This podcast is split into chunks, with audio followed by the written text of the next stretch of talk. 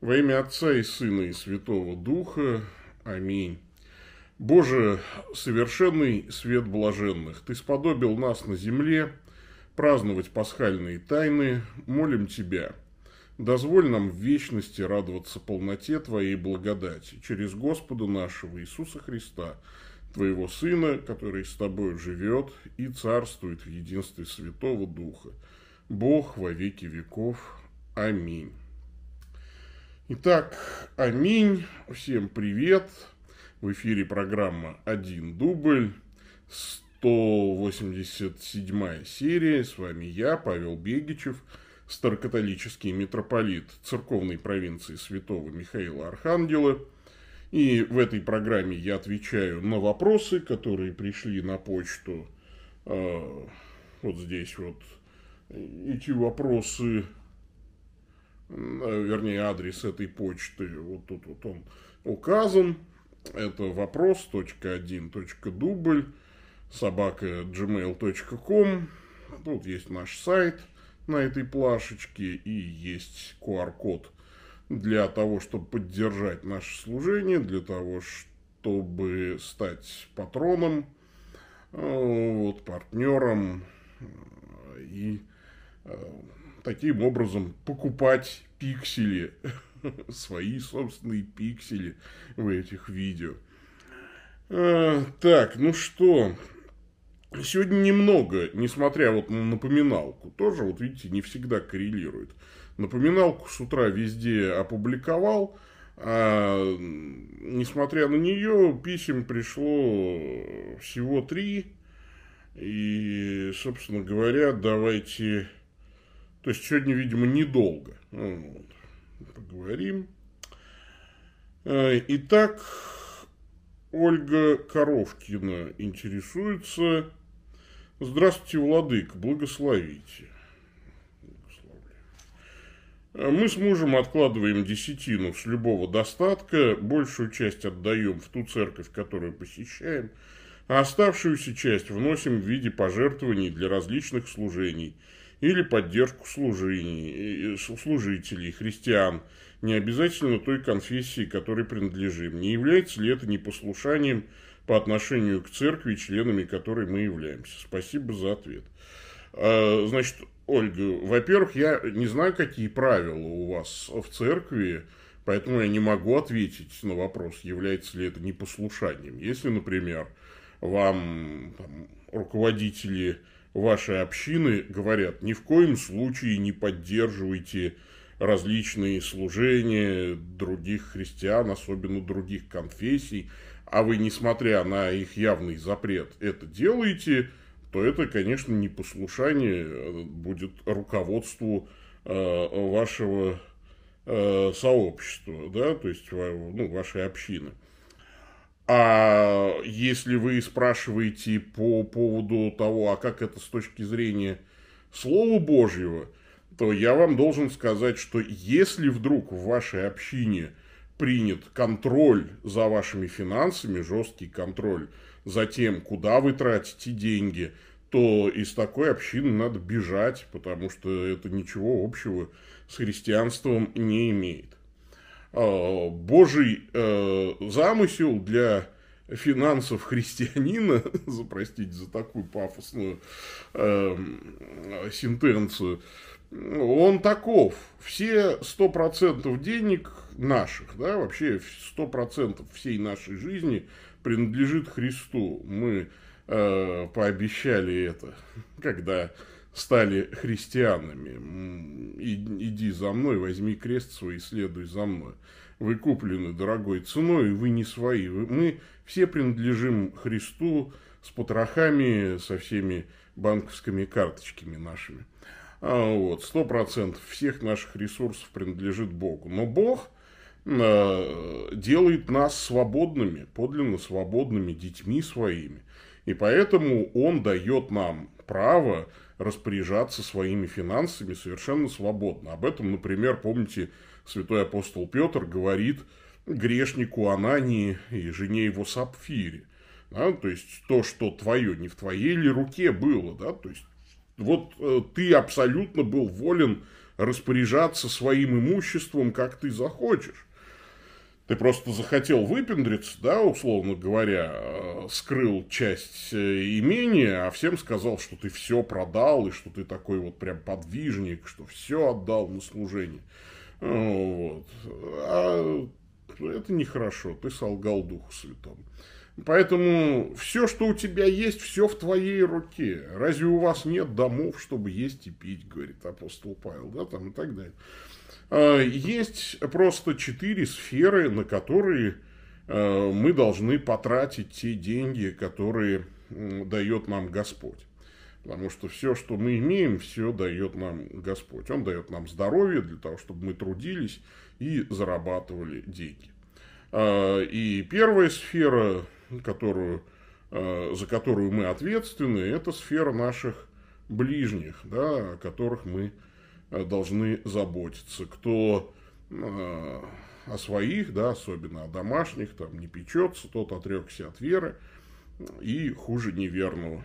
То есть, если вы человек семейный, вы отвечаете за своих детей, за свою супругу, за свою семью, за своих родителей – если они нуждаются в этом, а престарелые, особенно родители, нуждаются во всяческой вашей помощи, не обязательно финансовой, вернее так, не только в финансовой, не то чтобы не обязательно, обязательно в финансовой, э, когда наступит в этом пора и э, ну, необходимость, э, вы должны будете взять их на свое попечение, если вы христианин, конечно.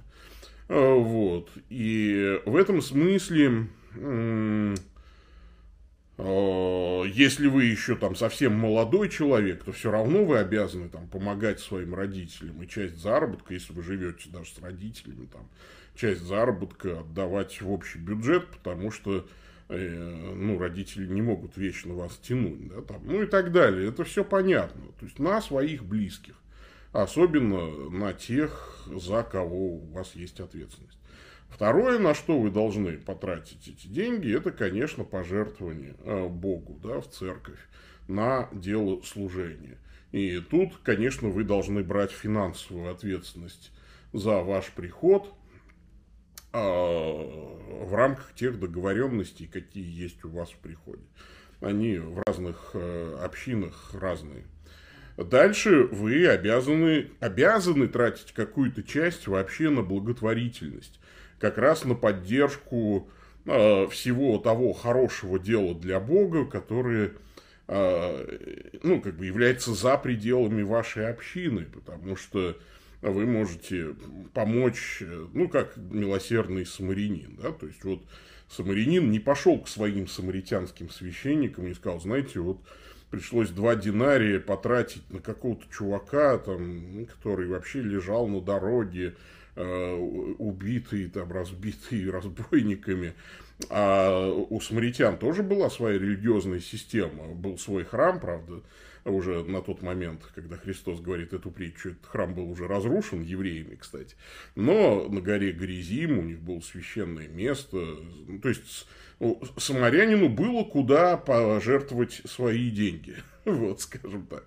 Но он их пожертвовал на э, никому неизвестного еврея, избитого разбойниками по дороге из Иерусалима в Иерихон.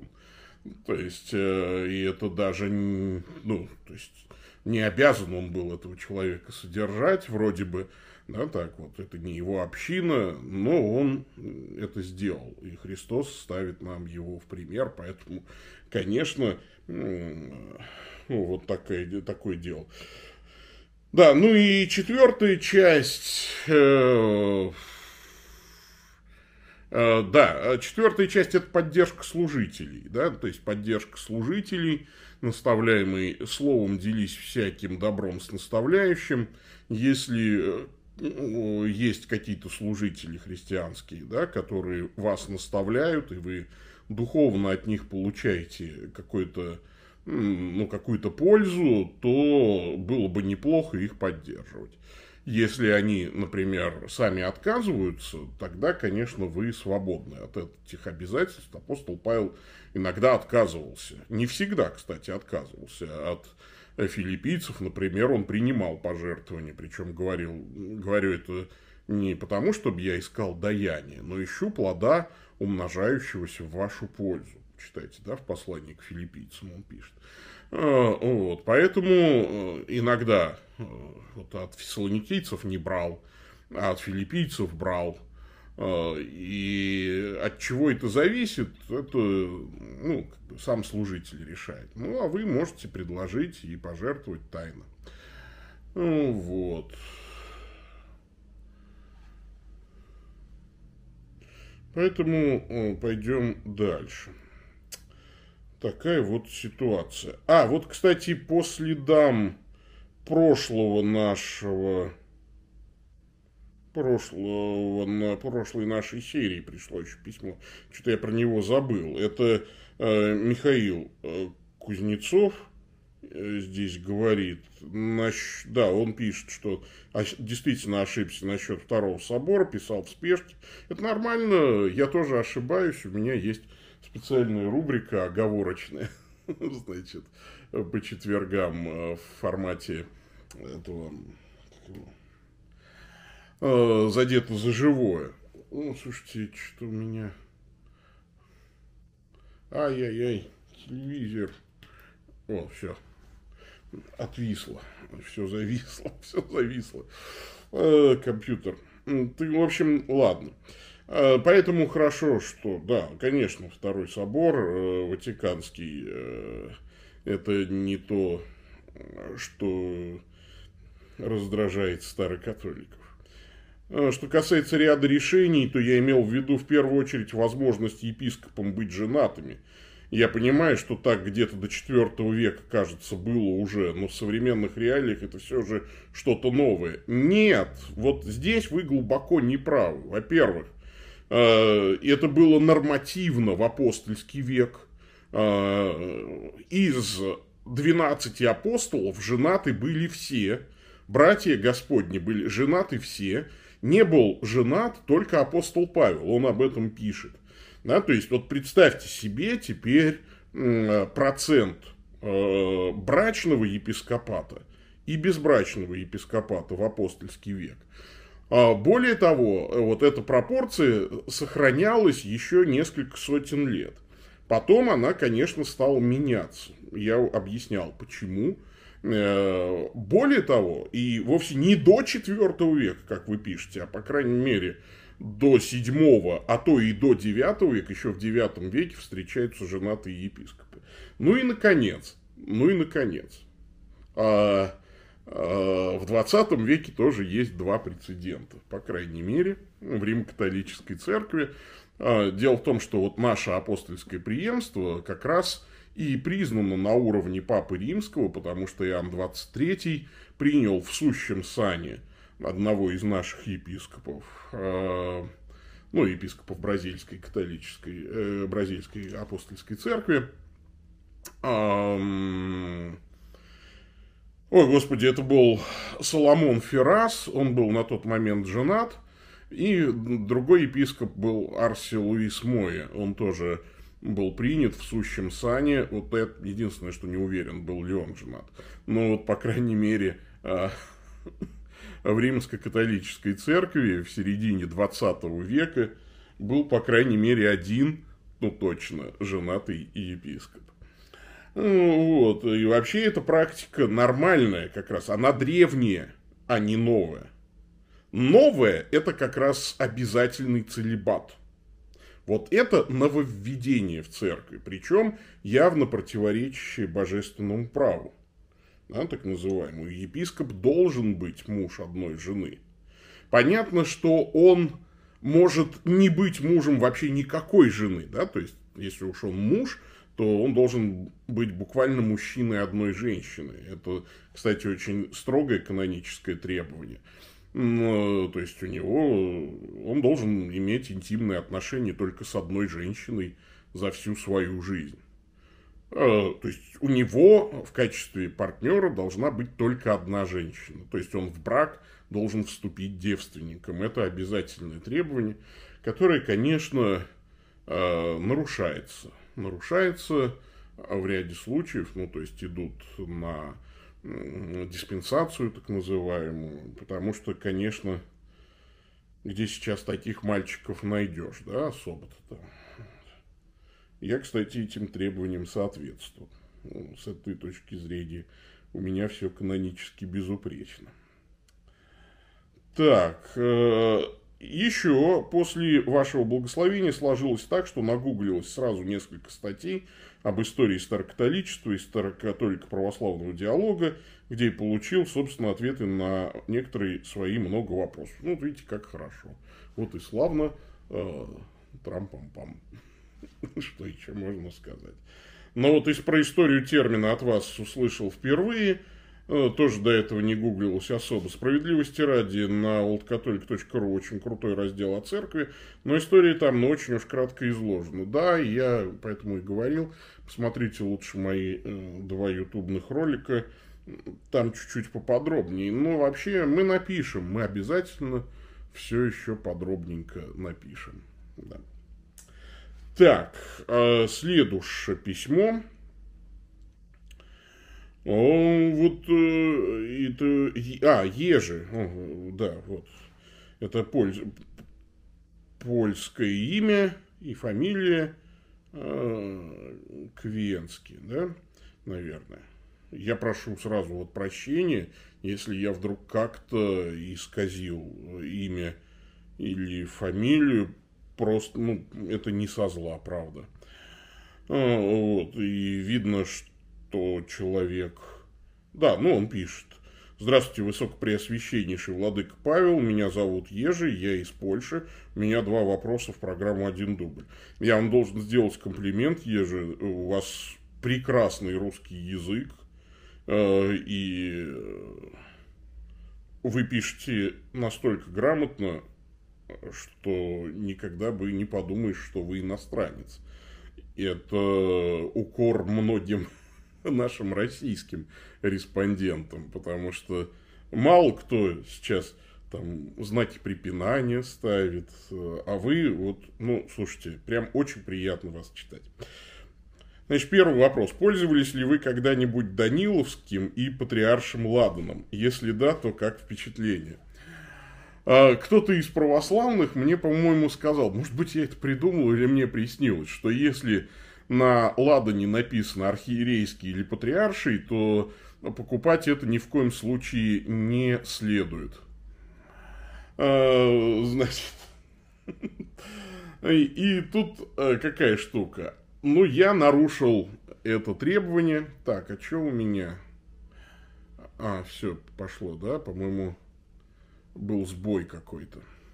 В общем, я нарушил это требование, я купил патриарший ладан. На нем был написан патриарший. И я его попробовал и вынужден был покаяться в непослушании, в недоверии доброжелателя. Потому что действительно гажи Ладана я не видел. У меня сложилось ощущение, что существует какая-то тайная организация, ненавидящая патриархов и архиереев – вот, и эта тайная организация специально плохому ладану дает именование патриарший или архиерейский, э, чтобы его люди покупали для патриарших служений и архиерейских служений и травили потихонечку своих архиереев. Я иначе никак как дивер, диверсии не могу объяснить отвратительное качество э, патриаршего Ладана. А вот Даниловский не покупал, не знаю, ни, ничего не скажу. Э, есть ли у российских старокатоликов богослужение греческого формата? Э, нет, я не встречал такого. Литургию Иоанна Златоустова и Василия Великого никто не служит. Не служит никто литургию а, апостола Иакова, никто даже не пытался реконструировать, тем более месопотамские какие-нибудь древние литургии или александрийские. Да? Ну, то есть нет, э, ну, ни греческих, ни александрийских, ни иерусалимских, никаких, да, других нет, не потому, что мы там принципиально против, а потому что, ну, я вообще за единообразие в этом смысле. С друг... Ну, опять же, я никогда не запрещаю служить триденскую мессу, например. А если вот владыка Иван у нас Пономарев очень любит Триденскую мессу, он ее, насколько мне известно, несколько раз служил, по-моему, он говорил, может, я путаю. Но неважно, ну, то есть я только за, пожалуйста. Я из пасторских соображений, я много раз это подчеркивал, для того, чтобы, э, так сказать, вот все, все единообразие там э, соблюсти, э, вот таким образом, э, ну, чтобы люди могли везде чувствовать себя как дома, мы служим ординарную мессу мессу Павла VI, Нову Сорда, так называемую. Вот. Ну и я знаю, что у нас вот в Воронеже отец Сергей Смирных тоже очень любит там то он вот старую англиканскую мессу, которая вот фактически православная западнообрядная месса, э, служится в антиохийской православной церкви. Ну, в качестве западной мессы. Вот он ее там, на нее брал благословение, чтобы служить. Не знаю, служил или нет, но благословение брал. Во всяком случае, я ему дал такое благословение. У нас э, есть э, в этом смысле разного рода, э, ну, во всяком случае, попытки разнообразия, но пока нет. Какая, какие вообще обряды практикуются в провинции Святого А, ну, вот я, собственно, на это и ответил. В основном мы все служим Нову Сорда. Это нормально. Вот. Пойдем дальше. Артем Аверьянов интересуется. Здравствуйте, Ваше Высокопреосвященство. По негласной традиции ваших передач хочу задать вам три вопроса. Все они на тему христианской апологетики перед вопросами атеистов. И дальше э, три вопроса на которые я, конечно, не буду отвечать, потому что каждый из этих вопросов требует отдельной лекции апологетической. И если вам интересно ответы на них, ну, первый вопрос, что религия – это инструмент управления людьми, ее придумали, христианство придумали римские императоры, чтобы поработить бедняков и бесправных, и там отвратить их от бунтов, обещая им Царство Божие, ну, такая марксистская теория. Второй, второй вопрос, а что, ну, вот Бог э, Израиля, это Яхве, значит, и богиня Астарта, все это вообще язычество, на самом деле, не какой-то не монотеизм, просто это такой родовой бог Израиля, а остальные, ну, то есть ну и третье, христианство всегда насаждается агрессивным насильственным способом. Э, история, опять крестовые походы, крещение Руси, миллионами погибали язычники. Ну, ну, ну, то есть, собственно, все эти вопросы это бред сумасшедшего, который просто не знает, что такое история. Какие миллионы язычников? Там э, э, население это всего было, может, там пару сотен тысяч людей. Миллионы язычников у них гибли. Э, это при том, что 40 человек личная дружина князя, э, значит, это составляла. Да, да, конечно, 40, 40 человек, миллионы людей э, убили оружием массового уничтожения, видимо, изобретя по ходу, потому что чисто физически убить миллион человек, представьте себе, если у вас в арсенале есть только меч – а вас 40 человек, миллион мужчин трудно убить. Вот, ну, слушайте, в общем, вот абсолютная бредовость, это вот э, ощущение, что все вопросы вот эти э, задает школота, ну, которая курила букварь на перемене, да, то есть и э, ну, и то есть, и никогда не открывала учебник истории. А, вот, поэтому э, здесь просто вам нужно взять учебник по истории религии хороший, вот, и так далее. Ну, а то, что там э, как бы, какие-то подробные разборы всего этого, ну, на это нужно особое Э, ну, а, ну, надо просто читать лекции. Поэтому вы можете э, что бы я вам посоветовал? Вот, ну, человек пишет о предыстории. Я понимаю, что здесь затронуто много тем, но если возможно, расскажите, что отвечать. Спрашиваю у вас, как у человека образованного, потому что на меня также неожиданно обрушились шквалы этих вопросов, хотя я просто сказал, что я собираюсь идти на мессу. И тут понеслось, ах ты католик, да ты темнота и так далее. Простите, владыка, ну, за возможные ошибки. Ну, в общем, не хотелось обидеть, я человек не ученый. Ар Артем, ну, вам нужно учиться, и, а вашим собеседникам надо отвечать, что вам, ребята, тоже надо учиться. Срочно в школу, всем вам в школу. Я на мессу, а вам в школу, ребята. Или, ну, давайте, да, учебники уже истории читайте. Да, хорошо. Вот. У вас еще домашка не сделана по истории. Ну, вот, вот так можно отвечать, мне кажется. Пока это будет самый адекватный ответ, потому что вопросы абсолютно неадекватные. Так, что у нас... Э, это все эти кончились вопросы в почту. А, и теперь вопросы, что здесь в чате. А, мир вам, владыка. А, привет, отче. Ну вот, don't panic. Алексей Александров, добрый день, ваше высокопреосвященство. А если в приходе оказывают милостыню, постоянно ездят в тюрьму, помогают одиноким, и я, когда жертвую, даю больше специально, ибо знаю настоятельно с этих денег помогать. Нормально. Ну, то есть, вы же все время должны понимать, что настоятель, он уже это, не как в Кинзадза. Правительство же не на другой планете живет. Настоятель не на другой планете живет. Подойдите к своему настоятелю и, нормально все обговорите. Здесь, а, а, вот, когда Христос говорит, правая рука твоя не должна знать, что делает левая, он имеет в виду, что вот когда вы милостыню творите, да, а, не трубите перед собой. Но когда вы вместе договариваетесь сделать какое-то доброе дело, здесь нужно все проговорить.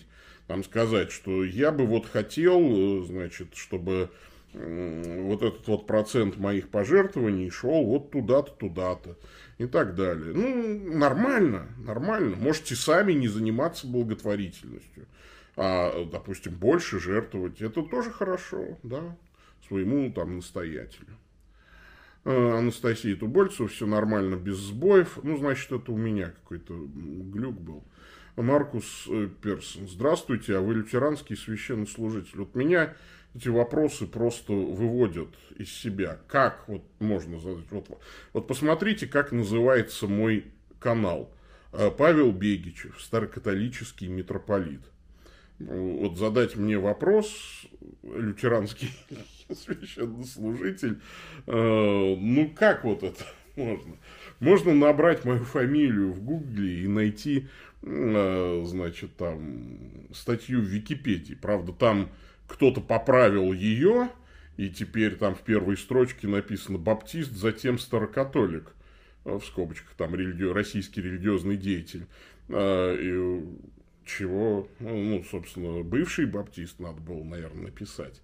Ну, или в прошлом баптист. Я пытался сам отредактировать, но почему-то, видимо, я неопытный редактор, поэтому мои правки не принимают. Ну, я там уже написал э, жалобу, что что-то такое, почему в настоящем времени написано обо мне, да, там, то есть. Но вообще, конечно, я, как написано, старокатолический митрополит – как вообще можно задать вопрос, там, а не индуистский или вы гуру, например? Это, ну, come on, ребята, ну, давайте научимся читать. Это, кстати, вот большая проблема, вот, связанная с предыдущим вопросом, да, люди сегодня не умеют читать. Это большая проблема.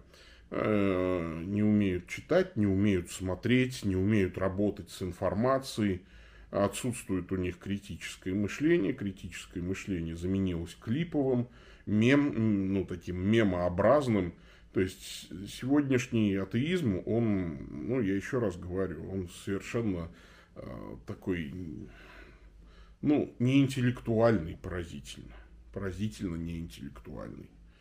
Ну, вот.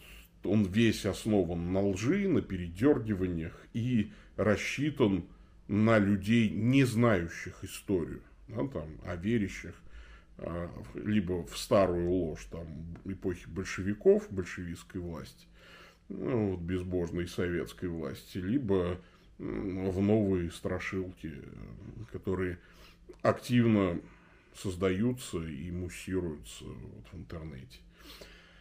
В общем, как-то так, да, не весело это все. Ну что ж, время нам заканчивать. Тем не менее, несмотря на то, что немного было сегодня вопросов, полчасика мы провели вместе. И нам сейчас нужно уже помолиться и закончить на сегодня. Спасибо всем за внимание. Помолимся. Во имя Отца и Сына и Святого Духа. Аминь. Боже, уничижением Твоего Сына Ты поднял мир из глубины его падения. Даруй верующим в Тебя святую радость, чтобы, избавленные от рабства греха, они познали вечное ликование через Господа нашего Иисуса Христа, Твоего Сына, который с Тобой живет и царствует в единстве Святого Духа, Бог во веки веков. Аминь. Аминь. Ну что ж, все, всем пока-пока.